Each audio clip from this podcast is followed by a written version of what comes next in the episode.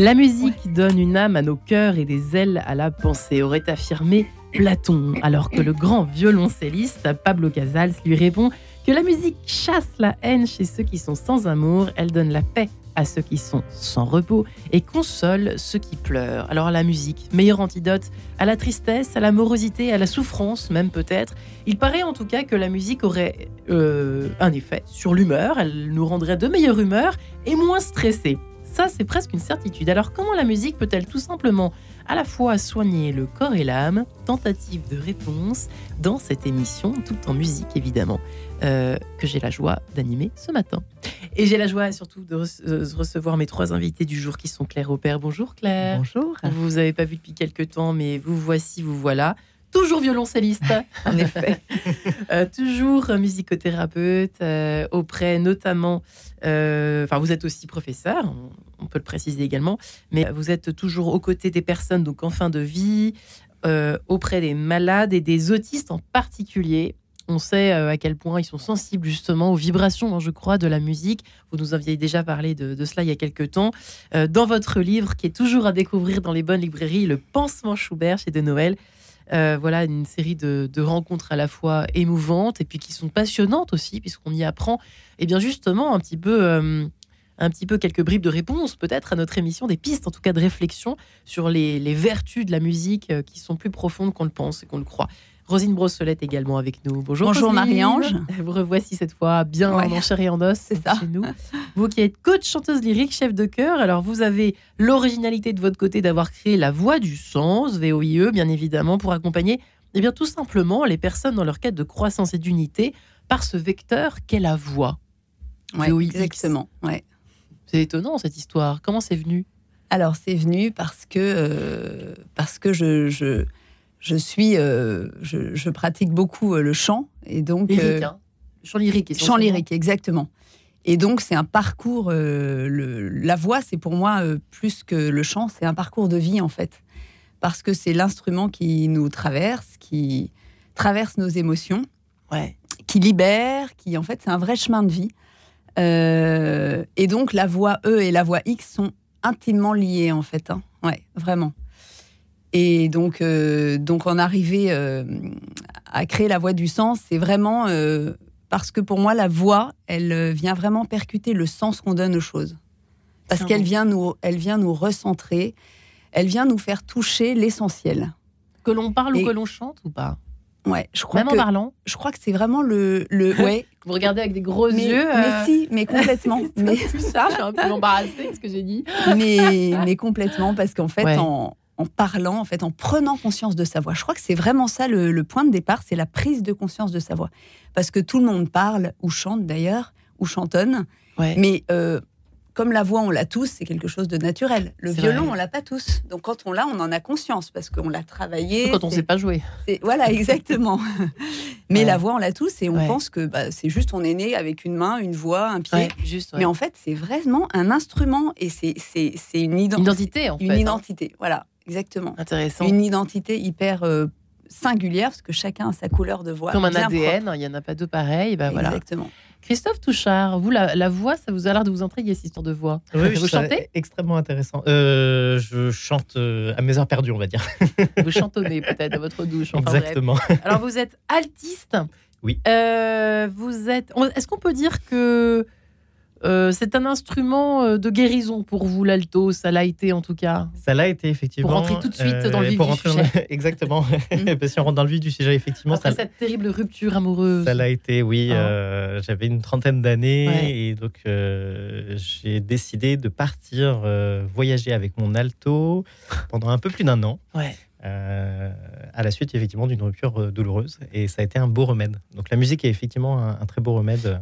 Et désormais, qu'est-ce que vous faites Vous êtes, euh, vous faites des, des, vous donnez des cours Oui, alors exactement. Alors aujourd'hui, je fais plusieurs activités. J'ai une activité de musicien, donc je fais en particulier un spectacle jeune public pour les 6-12 ans où on emmène les, avec une pianiste, on emmène les enfants voyager au travers de la musique. Donc on se sert aussi bah, de tout ce que j'ai vu pendant le voyage. Ouais. et puis des activités d'enseignement et de formation. Alors là plutôt sur une autre partie de mon activité qui est euh, le côté ingénieur.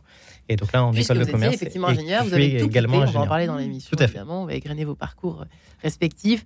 Euh, alors, avant de commencer un petit peu en musique, quand même, parce qu'on est là, on n'est on pas là pour enfiler des perles ce matin. c'est bien d'en parler, mais c'est bien de l'entendre aussi. Euh, s'il fallait répondre à la question, Claire Aubert, euh, vous qui êtes une spécialiste du soin, du pansement Schubert, donc vous êtes d'accord avec cette. Est-ce que et ce serait oui, la musique soigne le corps et l'âme ou pas tout à fait? Est-ce que c'est pas tout à fait exact? Alors le corps et l'âme, c'est exact. Soigne, il faut prendre, il faut être je dirais plutôt prendre soin.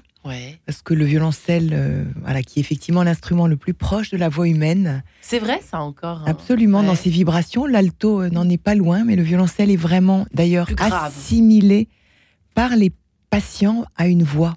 À une voix qui serait la leur, ou bien la voix d'un proche, ou bien tout simplement une voix euh, qui se passerait de mots. Et donc, le violoncelle tel que je le pratique depuis maintenant 25 ans, donc en milieu de soins à visée thérapeutique, je dirais prend soin. Il, bien sûr, ne guérit pas ni les cancers, ni ne repousse la maladie grave, ni ne gomme le tragique dans nos existences. Mais pourtant, quand il chante et qu'il résonne au chevet d'un patient en fin de vie, d'un patient douloureux ou d'un grand autiste, eh bien, il prend soin et il vient rechercher en la personne, mettre en résonance une partie non malade, qui n'est pas affecté ni par la maladie grave, ni par les états cognitifs parfois perturbés, ni par les états de vigilance, puisque les patients dans le coma aussi réagissent fortement à la musique. Donc, pour reprendre votre question, oui, le violoncelle, la musique, peut prendre soin par ces vibrations puissantes qui traversent le corps. D'abord, traverse le corps, c'est montré souvent par les patients par un geste de la main pour ceux qui ne peuvent pas le dire et atteint le cœur. Et cette zone centrale, cette zone qui est nommée soit cœur, soit âme, est quelque chose qui est comme un lieu nodal, central, qui se trouve rejoint d'abord par une gratification sensorielle qui traverse le corps. Ça me vibre dans le corps et dans le cœur. Ouais. Et peut-être une dimension, peut-on ajouter Je ne sais pas, je suis prudente avec cette histoire, spirituelle peut-être. Ça peut peut-être aider. Disons que cette voix du violoncelle ou cette voix, cette vibration de la musique vient chercher la personne malade dans toutes les dimensions de son être. Et c'est une approche globale et toutes les études que j'ai menées jusqu'à ce jour, j'ai mené 12 études cliniques. donc en soins palliatifs à l'hôpital Sainte-Périne à Paris, mais également euh, actuellement à l'hôpital Rive de Seine à Puteaux et à la maison médicale Jeanne Garnier, montrent que le patient, et nous tous d'ailleurs, sommes euh, touchés dans toutes ces dimensions qui sont à la fois corporelles, sensorielles, émotionnelles et spirituelles. Waouh Magique. C'est presque. Pourtant, c'est pas si magique que ça, mais quand même si un peu, on a envie de le dire parce qu'il y a un côté mystérieux aussi qui se dégage de tout ce que vous dites. Euh, je vous propose eh bien, tout simplement d'entendre, de, de, nous laisser bercer, peut-être réparer pour certains de nos auditeurs ce matin par le pansement Schubert alias le pensant Schubert quand même. Disons que c'est l'opus 100. l'opus 100, donc, qui a diminué la douleur radicalement d'une résidente démente, agressive et douloureuse. Et à l'écoute de ce thème de l'andante du trio puissant de Schubert, elle a calmé sa douleur et ça a été la base de mes recherches.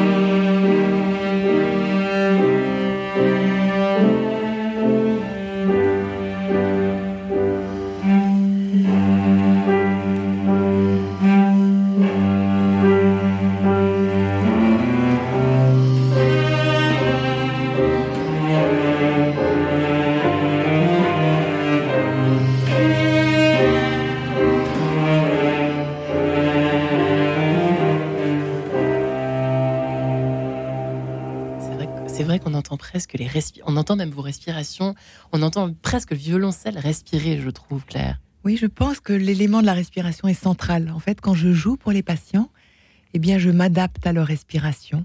Sans blague.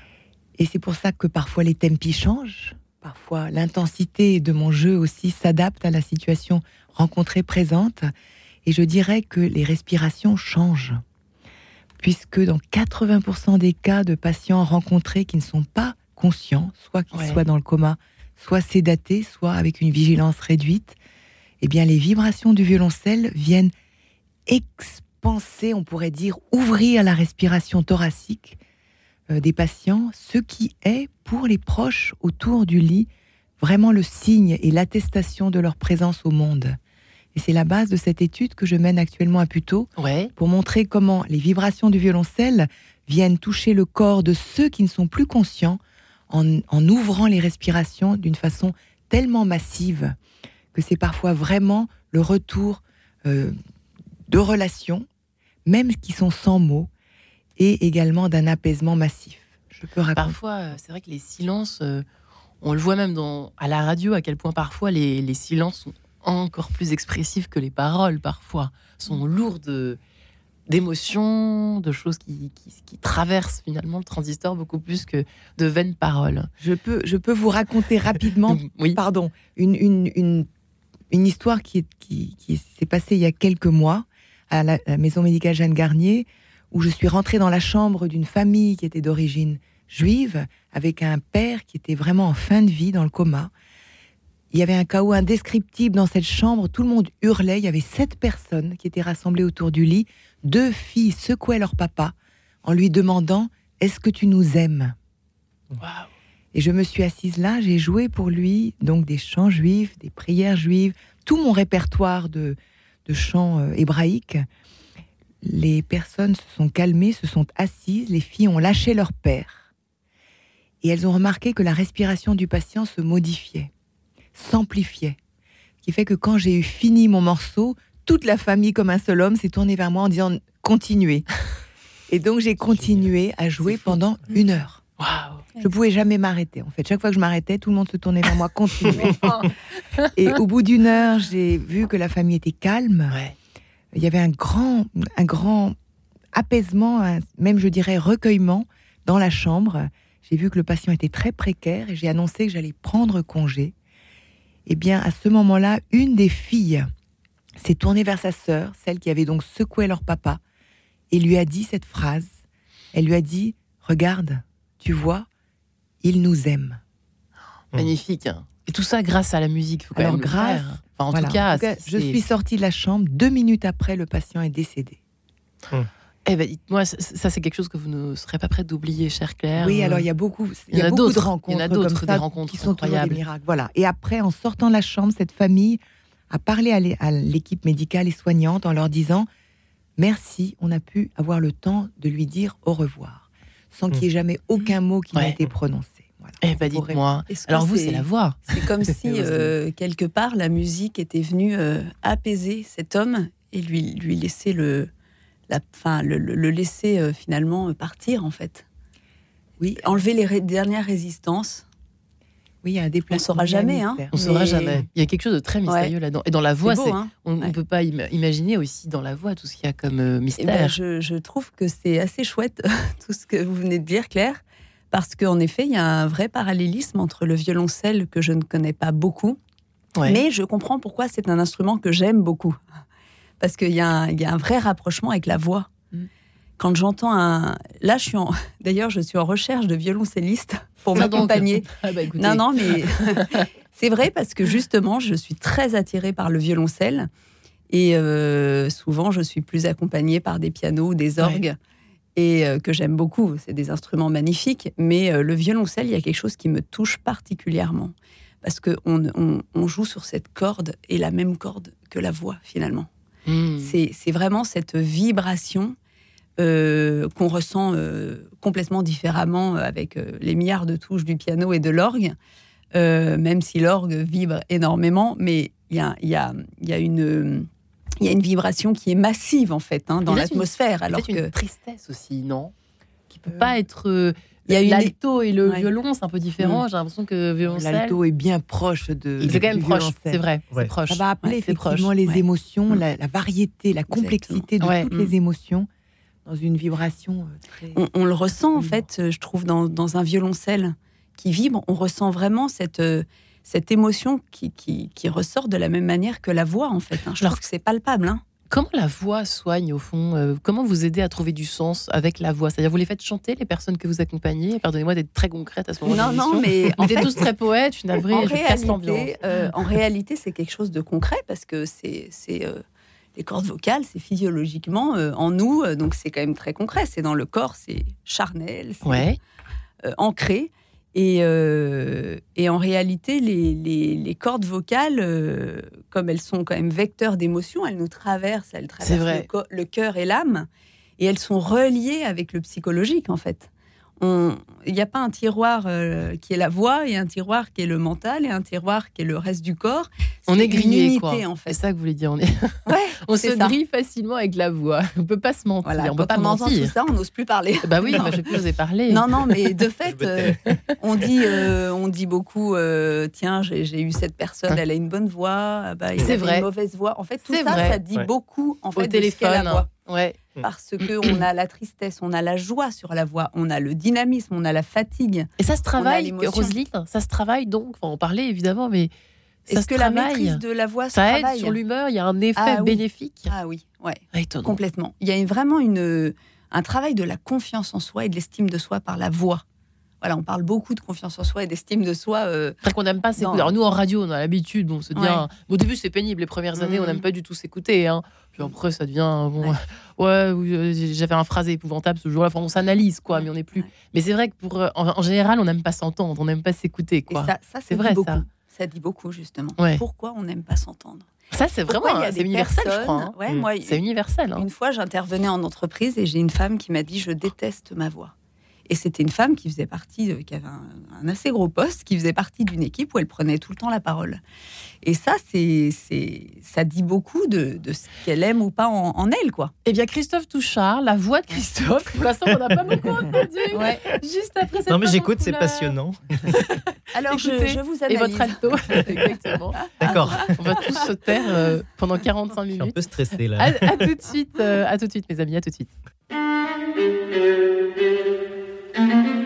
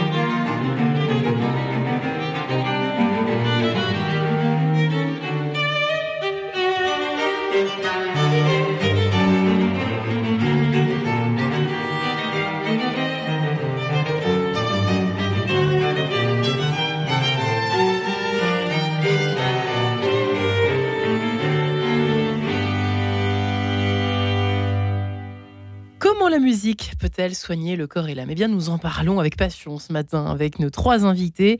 Euh, Christophe Touchard, qui est altiste, qui a fait le tour du monde avec son alto. Il va nous raconter quand même hein, une année autour du monde aux éditions euh, Favre, Récit Favre.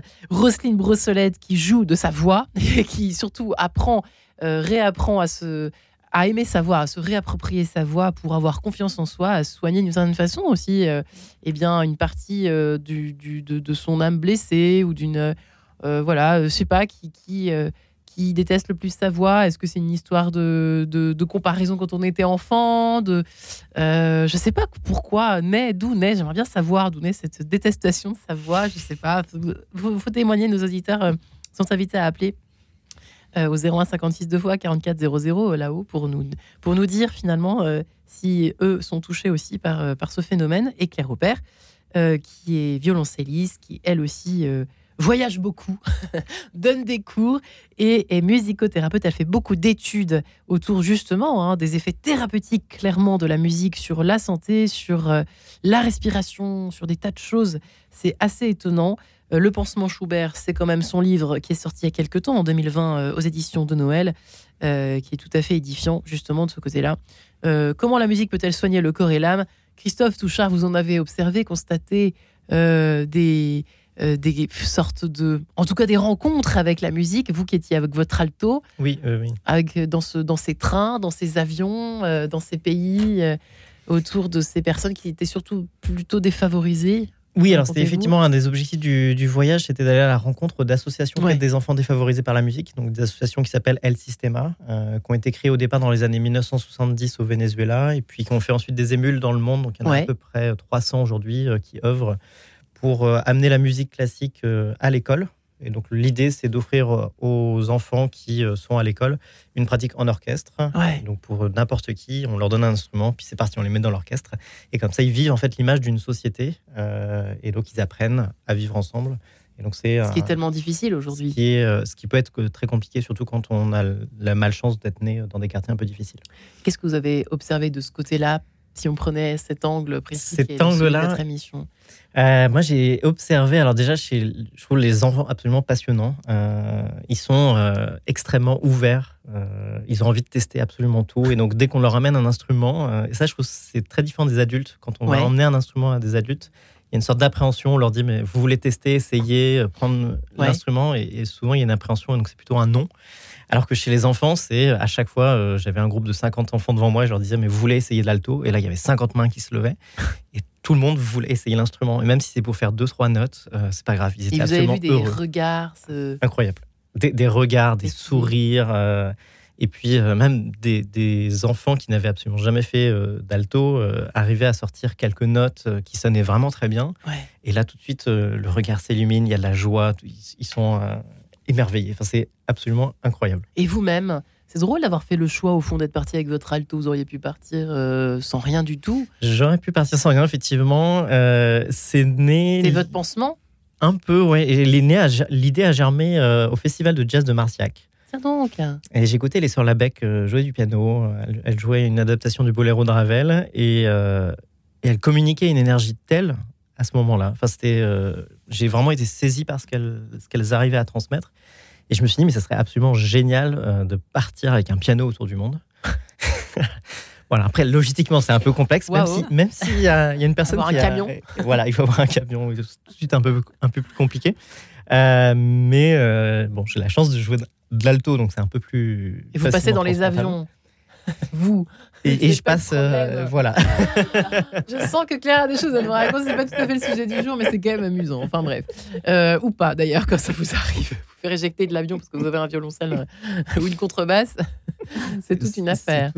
En tout cas, l'alto, vous n'avez pas eu ce problème-là, mais c'est vrai que c'était une forme pour vous de, au départ, vous saviez pas, vous alliez finalement proposer, enfin en tout cas ouvrir des horizons nouveaux à tous ces enfants du monde, c'était plus pour vous, vous l'aviez pris. Au départ, complètement. C'était plus pour moi et je l'ai vraiment découvert. Et vous jouiez où alors dans, euh, Alors, soit triste, euh, les larmes, euh, vous. dans, dans, une chambre d'hôtel. Dans une chambre d'hôtel, voilà, désespéré. Non, non, non, pas. J'ai remarqué plutôt pour moi quand je suis vraiment désespéré, c'est plutôt le sommeil qui, m'apaise. Et donc. Euh, oui, c'est ce que vous. Bah, ça commence comme ça. Voilà, je commence entre autres le, livre comme ça. En, me réalisant que finalement, si vraiment je suis désespéré, il faut mieux que j'aille me coucher. Ouais. Et demain, ça ira mieux. Euh, et je trouve que ça, c'est un. Pour moi, en tout cas, ça fonctionne très bien. C'est un très beau remède. C'est pas un euh, instrument, mais bon. C'est pas un instrument. c'est un peu hors sujet, votre histoire. mais c'est vrai que quand on entend, vous voyez, Claire Aubert, c'est amusant parce que finalement, c'est une étude sans fin, j'imagine, que vous allez mener parce que c'est quand même sur le monde il y a, quelque chose d'extra sensible là-dedans, finalement, quand on dit est-ce que ça soigne? En tout cas, ça, euh, ça, ça allège, ça soulage, effectivement. On pourrait plutôt dire ça, peut-être.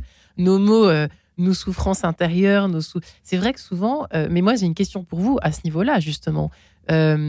pourquoi est-ce qu'on a envie d'écouter souvent des choses extrêmement tristes quand on, on, est, on est meurtri de l'intérieur, quand on a le cœur broyé, nous, enfin, complètement qui se rétracte comme ça? Pourquoi est-ce qu'on a envie euh, d'écouter des choses tristes ou mélancoliques Je pense que la musique rejoint et elle déplace aussi légèrement. Elle change un peu le regard qu'on mm. porte sur les situations. C'est pour ça. non, mais ça peut être, non, mais ça peut être une explication, c'est-à-dire qu'elle allège le fardeau et qu'elle, même si effectivement elle ne, elle ne change pas la situation, cet effet qui est à la fois de consolation, mais parfois aussi de réparation, euh, c'est ce que, en tout cas, expriment les, les milliers de patients que j'ai rencontrés à ce jour. Euh, je ne savais pas qu'il était possible d'éprouver tant de joie, malgré la tristesse. Et ce qui est intéressant, c'est que le répertoire euh, auquel on aspire, parfois effectivement rejoint l'état émotionnel du moment, mais peut le transformer. Je me souviens de cette patiente il y a quelques mois qui était une religieuse qui m'a accueillie en me demandant tous les Ave Maria que je pouvais connaître. Donc j'ai étalé mon répertoire de tous les Ave Maria, évidemment Gounod, Schubert, etc. Et puis, elle m'a fait signe d'approcher de son lit. Et puis, elle m'a dit Vous n'avez pas un petit rock'n'roll? C'est-à-dire que euh, il y a toujours cet élément de la transformation. Et que si on aspire à vouloir entendre quelque chose qui rejoint notre état émotionnel, en fait, celui-ci se transforme. Il se sublime, on peut dire ça un peu comme ça. Enfin, ça, ça est, à sublimer un petit peu la souffrance, je ne sais pas. Je pense que ça aide à rejoindre une partie qui ne souffre pas. Et c'est vraiment ce qui est exprimé par euh, les patients quand ils disent Je me suis soulevé au-dessus de ma maladie, je ne suis plus malade. Non pas qu'ils ne le sont plus, mais qu'ils sont dans une zone de leur être qui est intacte. Et ça, je l'ai vu avec les patients atteints de démence Alzheimer, je l'ai vu avec les personnes très douloureuses, les personnes en fin de vie, avec les grands autistes, hein, qui, qui effectivement retrouvent parfois une verticalisation alors qu'ils étaient toujours rampants. Eh bien, l'écoute des suites de Bach pendant des années se verticalisent progressivement, se mmh. rapprochent du violoncelle, mettent leurs mains dessus, hein, se redressent, deviennent pianistes, même s'ils ne jouent qu'un seul intervalle, et établissent une communication. Donc, je pense que on, ne soigne pas dans le sens de la mmh. thérapie. Mmh. Alors, en tout cas, en ce qui me concerne, surtout auprès des personnes en fin de vie, évidemment. Et pourtant, on transforme. Et je pense que la transformation de l'état intérieur, mais aussi la transformation du regard qu'on pose sur la situation. Eh bien, il est peut-être temps, si notre Guillaume international le, voit, de se rock'n'rolliser un tout petit peu, n'est-ce pas, avec vous, Christophe Touchard? C'est votre choix. J'avais demandé, en fait, je ne vous ai pas précisé, chers auditeurs, j'avais demandé à mes trois invités du jour, euh, alors avec Claire, ça, ça, tombait sous le sens, évidemment, avec son pansement Schubert qui l'accompagne, mais j'avais demandé à nos trois invités de me donner le titre d'un morceau euh, ou d'une chanson euh, qui les soignait ou qui les réparait dans les temps. Alors je sais que c'est difficile de faire un choix pareil, mais bon, surtout quand on est très soit musicien ou c'est très très très mélomane. Euh, mais voilà, le choix a été fait en quelques secondes, n'est-ce pas, Christophe Touchard? Et nous sommes tournés vers Queen. Avec Queen et Bohemian Rhapsody, ouais. Tout la Bohemian Rhapsody que nous entendons tout de suite. Ici, et voilà. Is this just fantasy? Caught in a landslide, no escape from reality. Open your eyes, look up to the skies and see. I'm just a poor boy, I need no sympathy, because I'm easy come, easy go, little high little low. Any way the wind blows doesn't really matter to me. To me.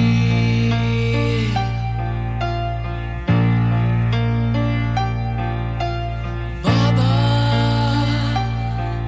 just killed a man,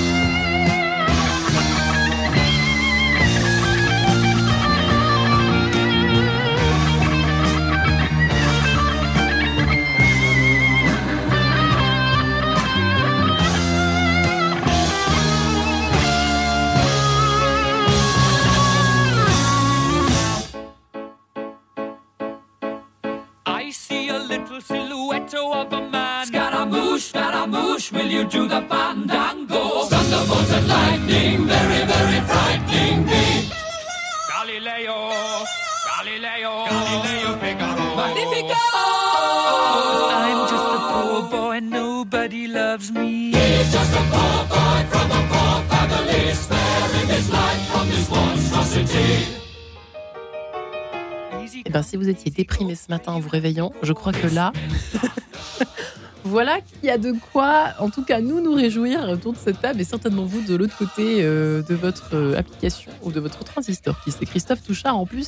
C'est drôle parce que vous nous disiez que ça avait opéré chez vous une espèce de glissement étrange du classique vers autre chose. Du classique vers le rock, oui. Je trouve que ce morceau est, très très bien écrit et, nous amène en bonne transition entre le classique et le rock. Ouais. donc euh, j'ai découvert ça, j'étais j'étais au lycée, j'écoutais à l'époque vraiment que du classique un peu taré peut-être.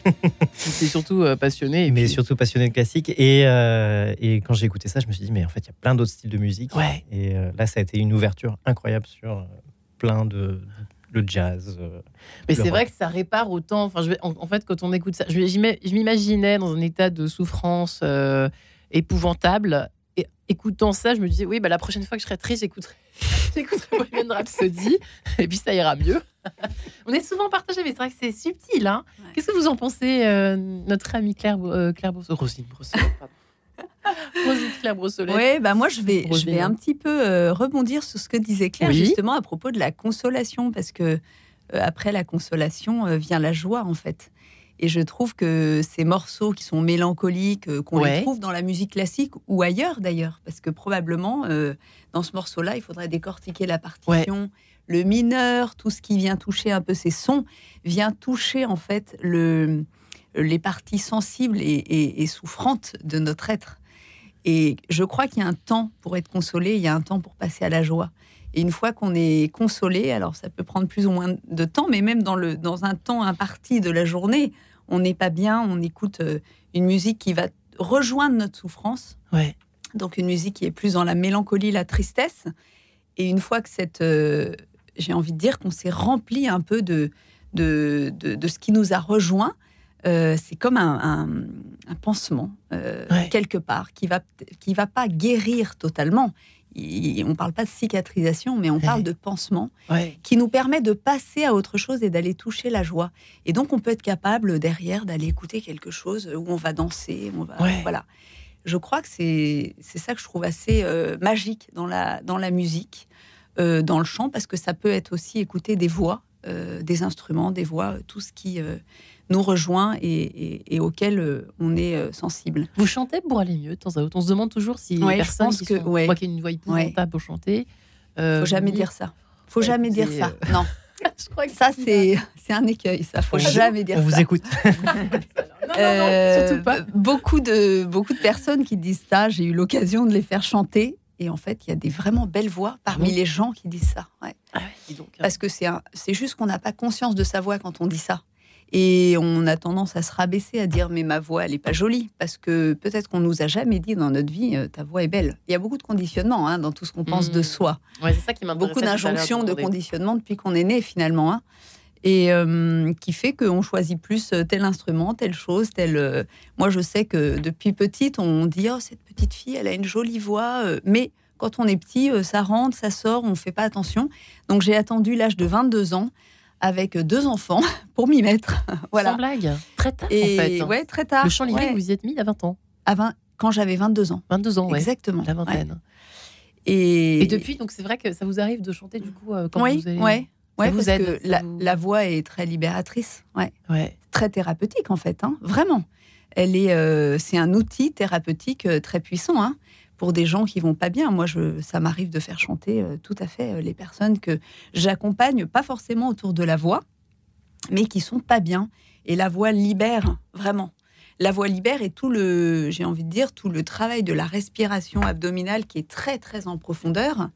Euh, rien qu'en travaillant euh, que sur cette respiration, déjà, on va au fond de nos entrailles et on libère beaucoup de nœuds. Et la voix, les, la voix est, permet de les faire sortir en fait. Il paraît qu'il y a une histoire de ce qui va pas. Il paraît que de fait de comme ceux, qui fument, enfin pardonnez-moi hein, parce que c'est pas du tout ce que je voulais dire, mais il paraît qu'il y a un effet de détente par rapport à, la respiration que ça exige de, chanter, en fait. D'expirer, et mm. d'inspirer, d'inspirer. En tout cas, et Dieu là-dedans, point d'interrogation. Eh bien, je vous propose peut-être de le découvrir, n'est-ce pas, chère Roselyne Brossolette, en compagnie de Vivaldi et de son Sabbat Mater, Sabbat, oh, Sabbat Mater de l'Orosa, interprété par Christopher Hogwood. À tout de suite.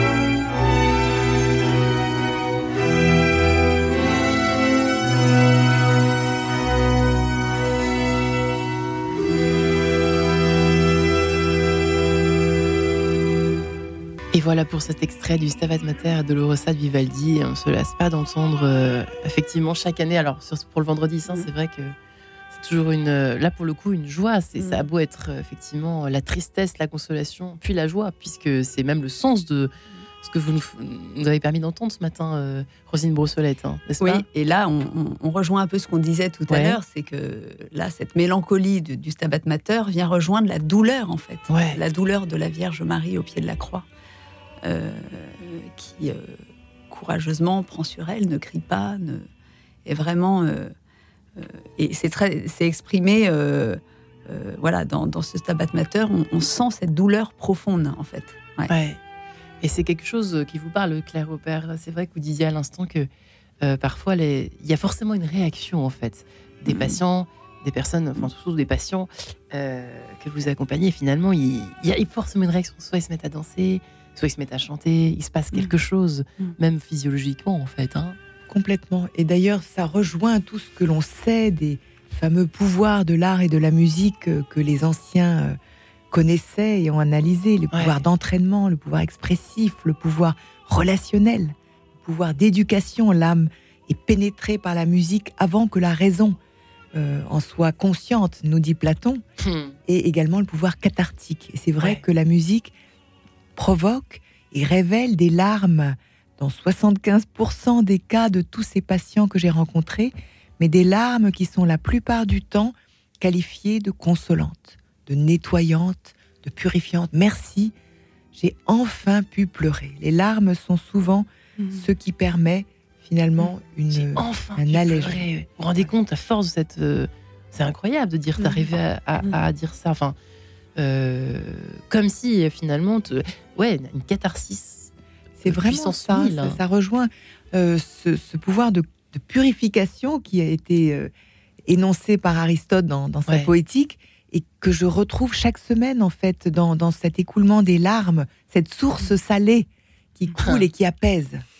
Et Mm. oui, souvent on culpabilise. C'est vrai qu'aujourd'hui, on, on nous empêche de, de pleurer, d'être triste. C'est pas bien. Et, oui, et les larmes, Et- je dois dire, coulent même quand les patients sont dans le coma. C'est pas vrai. Les larmes coulent euh, et c'est très très impressionnant. Incroyable. Vous avez vu ça Des J'ai larmes vu ça couler à plusieurs reprises. J'ai vu aussi des, la chair de poule sur des patients qui sont dans le coma. Je me souviens de ce patient qui me disait Regardez, hein, c'était à l'écoute de Après un rêve de Gabriel Fauré. Ouais. Regardez, j'ai la chair de poule, me disait-il. Et puis la semaine suivante, je l'ai retrouvé, il était dans le coma.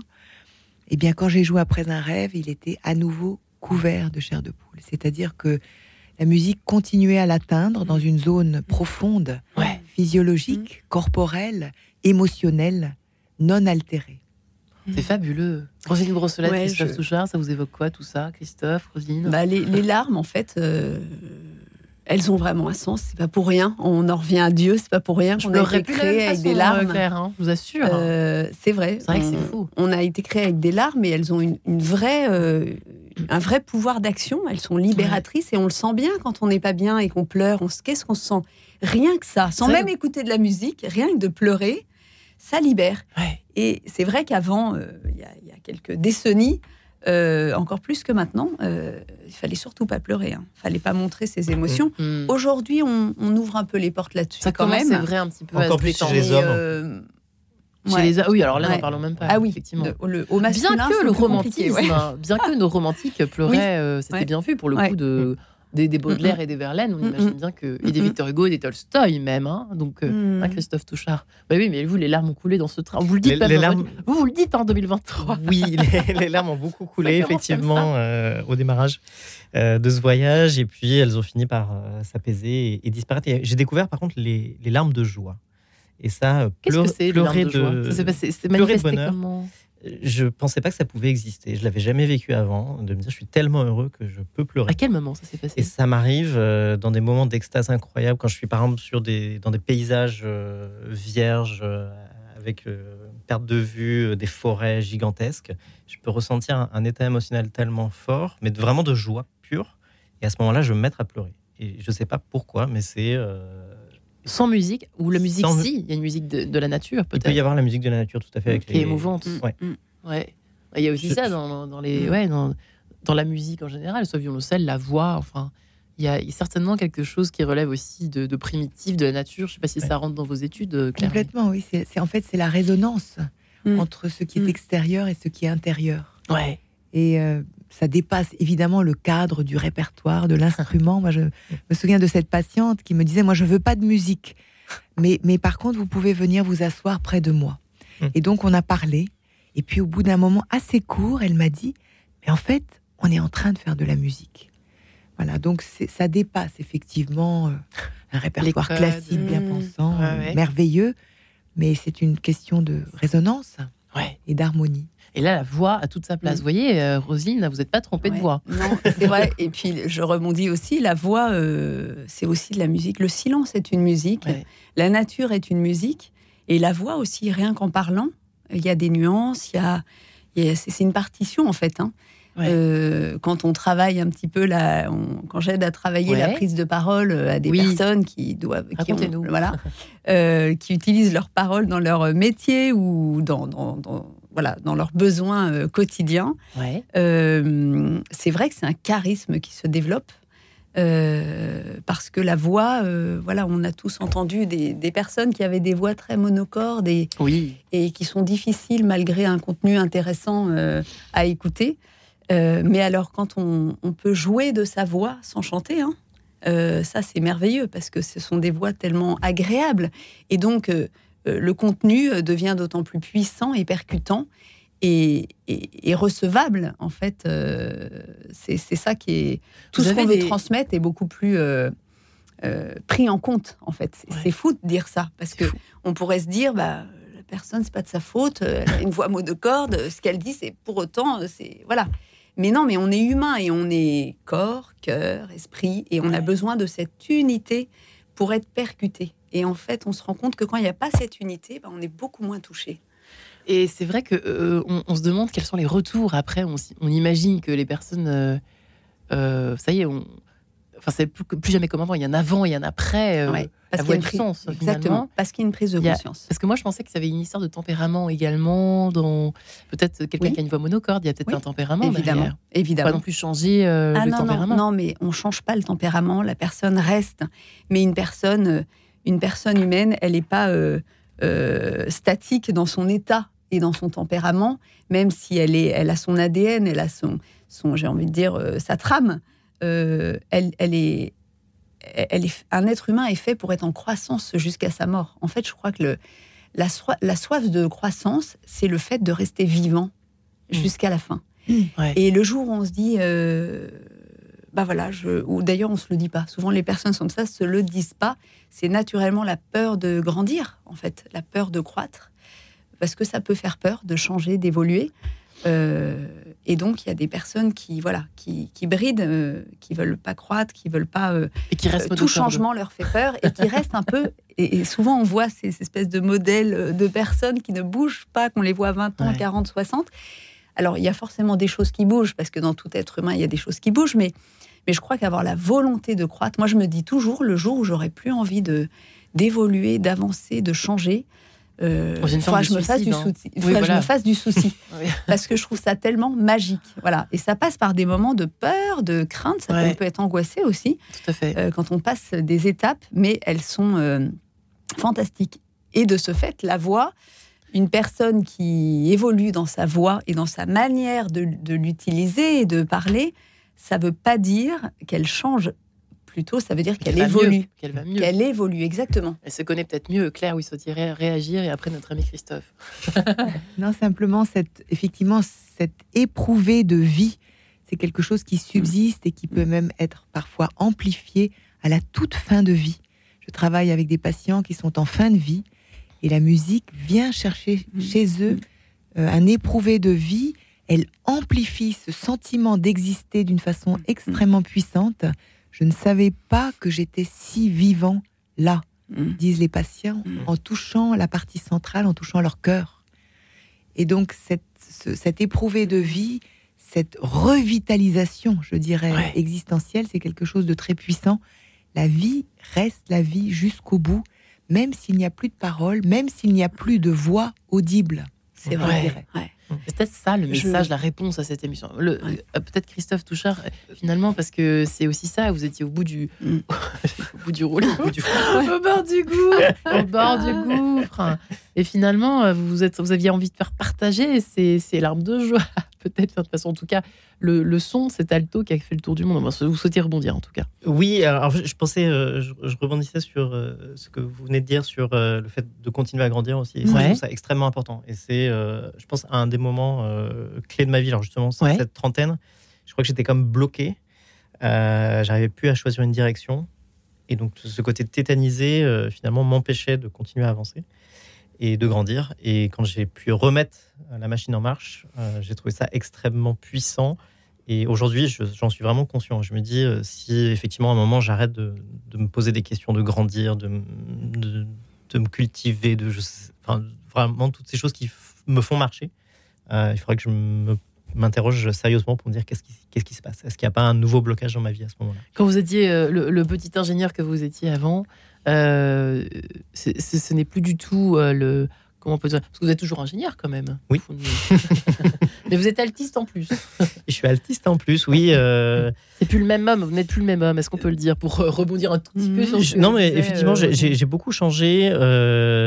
j'ai toujours été dans les projets, donc ça, je crois que ça a été une dynamique depuis que je suis tout petit. vous et à la fois les projets, les projets musicaux et, les projets d'ingénierie. Et, et puis, effectivement, à un moment, il y a eu ce blocage-là et de, de me remettre dans les projets, je crois que ça m'a sauvé.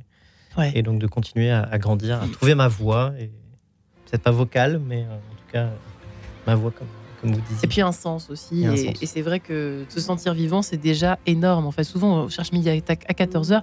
Et je trouve qu'effectivement, comme vous le disiez finalement tous les trois très justement, euh, et Claire, vous le disiez tout de suite, là, il y a quelques minutes, euh, qu'au fond, euh, euh, ça nous rend là, maintenant, présent. Et puis, dans une espèce de d'humilité, de, simplicité, de, de... comment est-ce qu'on pourrait dire ça? Vous voyez ce que je veux dire pour terminer? oui, C'est-à-dire que c'est là, c'est ce sentiment euh, de la finitude, finalement, de notre finitude, euh, qui, qui, donne ce prix euh, extraordinaire à chaque instant, qui n'a pas besoin d'ailleurs, qui se passe souvent de, de paroles, puisque ouais. la musique souvent prend le relais, même quand elle ne, même quand elle est silence, en fait. Et eh bien, ce sera le mot de la fin, chère Claire Aupert. Merci et toujours ce pansement Schubert, délicieux à trouver aux éditions de Noël. Euh, Rosine Brossolette, merci. Et votre voix du sens à découvrir également. Christophe Touchard, un alto pour passeport à découvrir immédiatement aux éditions Favre, une année autour du monde. Merci à vous trois.